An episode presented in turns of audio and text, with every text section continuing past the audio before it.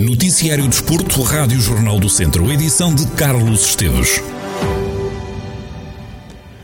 O Grupo Desportivo de Mangualde recebeu a Bandeira da Ética. A distinção foi entregue pelo Instituto Português do Desporto e Juventude no âmbito do Plano Nacional de Ética Desportiva. Na cerimónia de entrega da bandeira, Catarina Durão, diretora regional do Centro do IPDJ, defendeu que o Mangualde tem desenvolvido trabalho a favor da ética no desporto.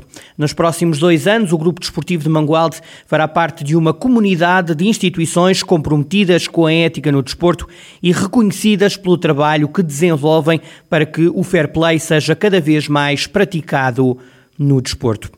Foi mostrado mais um cartão branco na região de Viseu. Desta vez aconteceu num jogo de sub-14 entre o Tondela e o Molelos.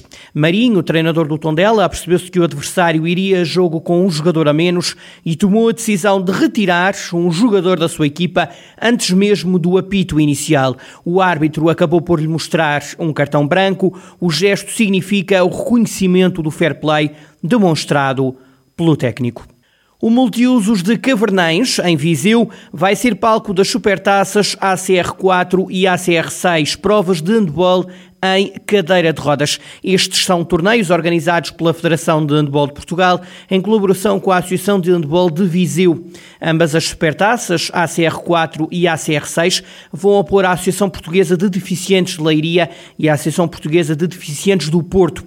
A prova de ACR4 tem início às 3 da tarde, a ACR6 começa às 4 e meia da tarde deste sábado no pavilhão multiusos de Cavernães. Os atletas António Beloto e Licínia Campos, judocas do Dinamo Clube Estação, saíram medalhados de mais um campeonato nacional de veteranos na modalidade. António Beloto sagrou-se pela nona vez campeão nacional de judo de veteranos. Licínia Campos foi medalha de prata. A prova decorreu no domingo passado em Cernache, no Conselho de Coimbra.